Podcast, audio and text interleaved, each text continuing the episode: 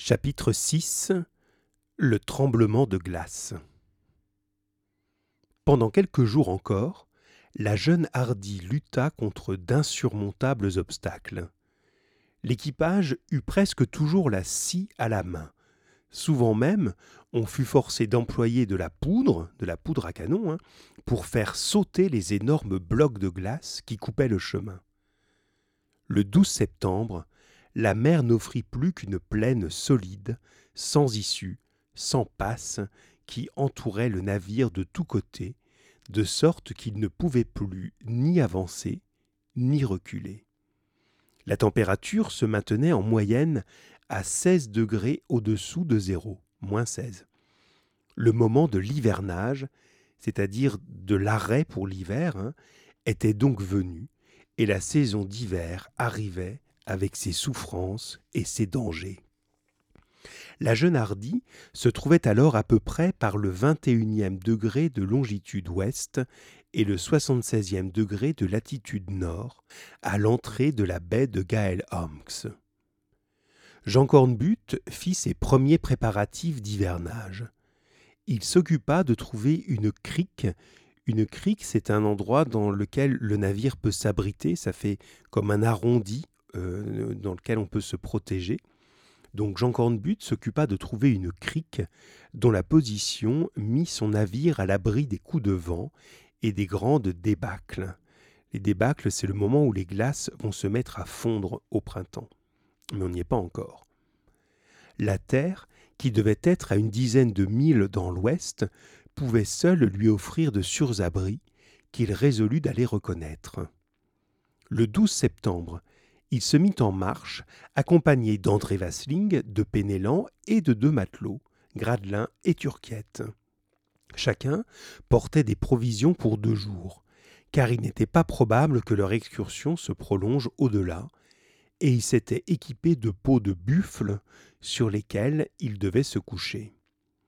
La neige, qui avait tombé en grande abondance et dont la surface n'était pas gelée, les retarda considérablement. Ils enfonçaient souvent jusqu'à la moitié du corps, et ne pouvaient d'ailleurs s'avancer qu'avec une extrême prudence, s'ils ne voulaient pas tomber dans les crevasses. Les crevasses, ce sont des trous dans la glace très très profonds. Pénélan, qui marchait en tête, sondait, c'est-à-dire testait le sol, à chaque moment avec un bâton ferré, hein, un bâton au bout duquel il y a du métal. Vers les cinq heures du soir, la brume commença à s'épaissir, et la petite troupe dut s'arrêter. Pénélan s'occupa de chercher un glaçon, un gros morceau de glace, tout en regrettant de ne pas avoir quelque boisson chaude. Ils étendirent leur peau de buffle sur la neige, s'en enveloppèrent, se serrèrent les uns près des autres, et le sommeil l'emporta bientôt sur la fatigue. Le lendemain matin, Jean Cornbutte et ses compagnons étaient ensevelis, recouverts d'une couche de neige de plus d'un pied d'épaisseur. Heureusement, leur peau, parfaitement imperméable, les avait protégés, et cette neige avait même contribué à conserver leur propre chaleur, qu'elle empêchait de rayonner au dehors. Jean Cornbutte donna aussitôt le signal du départ, et, vers midi, ses compagnons et lui aperçurent enfin la côte qu'ils eurent d'abord quelque peine à distinguer. De hauts blocs de glace, taillés perpendiculairement, se dressaient sur le rivage.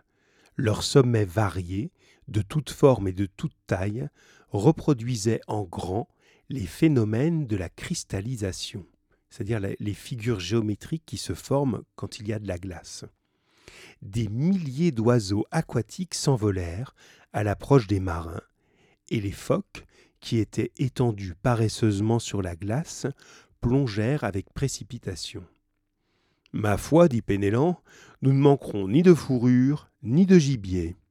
Oh, ces animaux-là, répondit Jean Cornbutte, ont l'air d'avoir reçu déjà la visite des hommes, car dans des parages entièrement inhabités, ils ne seraient pas si sauvages.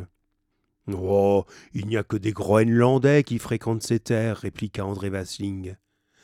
Et je ne vois cependant aucune trace de leur passage, ni le moindre campement, Ni la moindre maison, répondit Pénélan, en gravissant un pic élevé. Ohé, capitaine s'écria-t-il. Venez donc. J'aperçois une pointe de terre qui nous protégera joliment des vents du nord-ouest. Par ici, mes enfants, dit Jean Cornbutte. Ses compagnons le suivirent, et tous se rejoignirent bientôt Pénélan. Le marin avait dit vrai. Une pointe de terre assez élevée s'avançait comme un promontoire, et en se recourbant vers la côte, elle formait une petite baie d'un mille de profondeur au plus. Quelques glaces mouvantes, brisées par cette pointe, flottaient au milieu, et la mer, abritée contre les vents les plus froids, ne se trouvait pas encore entièrement prise. Ce lieu d'hivernage était excellent, restait à y conduire le navire. Or, Jean Cornbutte remarqua que la plaine de glace avoisinante était d'une grande épaisseur. Il paraissait fort difficile, dès lors, de creuser un canal pour conduire le navire à sa destination. Il fallait donc chercher quelque autre crique, un autre endroit. Mais ce fut en vain que Jean Cornbutte s'avança vers le nord.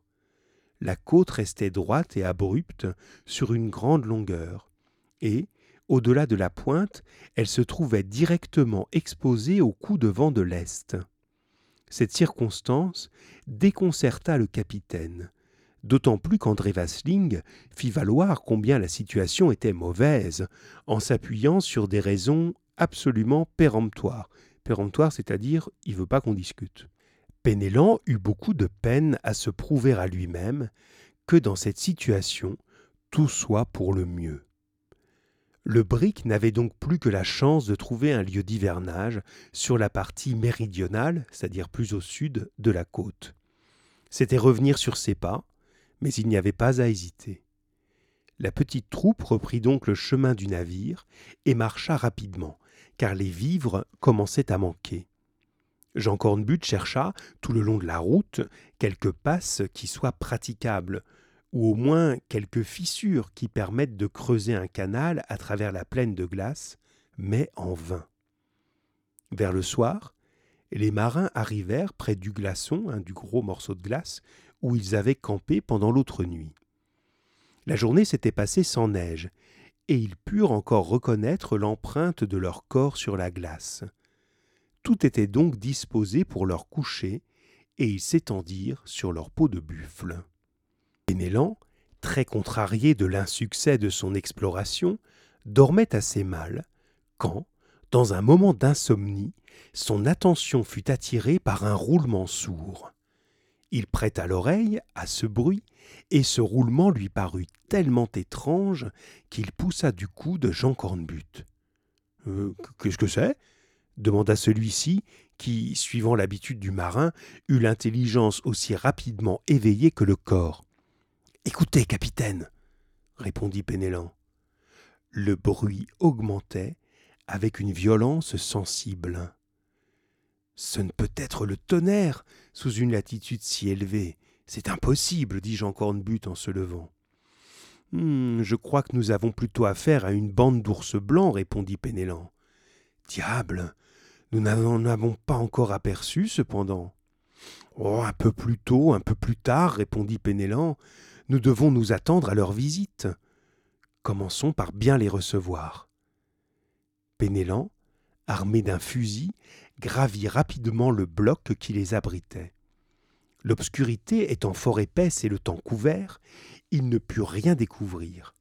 Mais un incident nouveau lui prouva bientôt que la cause de ce bruit ne venait pas des environs. Jean Cornbutte le rejoignit, et ils remarquèrent avec effroi que ce roulement, dont l'intensité réveilla leurs compagnons, se produisait sous leurs pieds. Un péril d'une nouvelle sorte venait de les menacer, et ce bruit, qui ressembla bientôt aux éclats du tonnerre, se joignit un mouvement d'ondulation très prononcé du champ de glace, c'est-à-dire que le sol se met à bouger. Plusieurs matelots perdirent l'équilibre et tombèrent. Attention cria Pénélan. Oui lui répondit-on. Turquiette Gradelin Où êtes-vous Me voici répondit Turquiette, secouant la neige dont il était couvert. Par ici, Vasling cria Jean Cornbutte au second.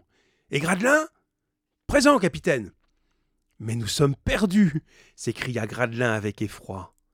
Et non fit Pénélan, nous sommes peut-être sauvés. À peine achevait-il ces mots qu'un craquement effroyable se fit entendre. La plaine de glace se brisa tout entière et les matelots durent se cramponner aux blocs qui bougeaient autour d'eux.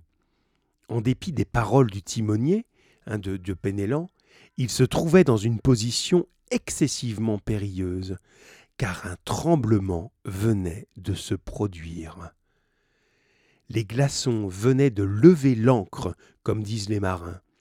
Ce mouvement dura près de deux minutes, et il était à craindre qu'une crevasse, un grand trou dans le sol, ne s'ouvre sous les pieds même des malheureux matelots. Aussi attendirent-ils le jour au milieu de grandes inquiétudes, car ils ne pouvaient, sous peine de mourir, oser faire le moindre pas, et ils restèrent étendus de tout leur long pour éviter d'être engloutis. Aux premières lueurs du jour, un tableau tout différent, un spectacle, un paysage tout différent s'offrit à leurs yeux. La vaste plaine, unie la veille, c'est-à-dire d'un seul morceau la veille, se trouvait disjointe en mille endroits, c'est-à-dire coupée en mille endroits et les flots, soulevés par quelques mouvements sous-marins, avaient brisé la couche épaisse qui les recouvrait. La pensée du bateau se présenta à l'esprit de Jean Cornbutte. Mon pauvre navire, s'écria-t-il, il doit être perdu. Le plus sombre désespoir commença à s'afficher sur la figure de ses compagnons. La perte du navire entraînait inévitablement leur mort prochaine. Courage, mes amis, reprit Pénélan. Songez donc que le tremblement de cette nuit nous a ouvert un chemin à travers les glaces, ce qui permettra de conduire notre brique à la baie d'hivernage. Eh, tenez, je ne me trompe pas. La jeune hardie la voilà, plus rapprochée de nous d'un mille. Tous se précipitèrent en avant, et si imprudemment que Turquiette glissa dans une fissure et eût infailliblement péri, il serait mort à coup sûr, c'est ça que ça veut dire, si Jean Cornbutte ne l'avait pas rattrapé par son capuchon. Il en fut quitte pour un bain un peu froid. Effectivement, le bateau flottait à deux milles au vent. Avec des peines infinies, la petite troupe l'atteignit. Le brick était en bon état, mais son gouvernail, que l'on avait négligé d'enlever, avait été brisé par les glaces.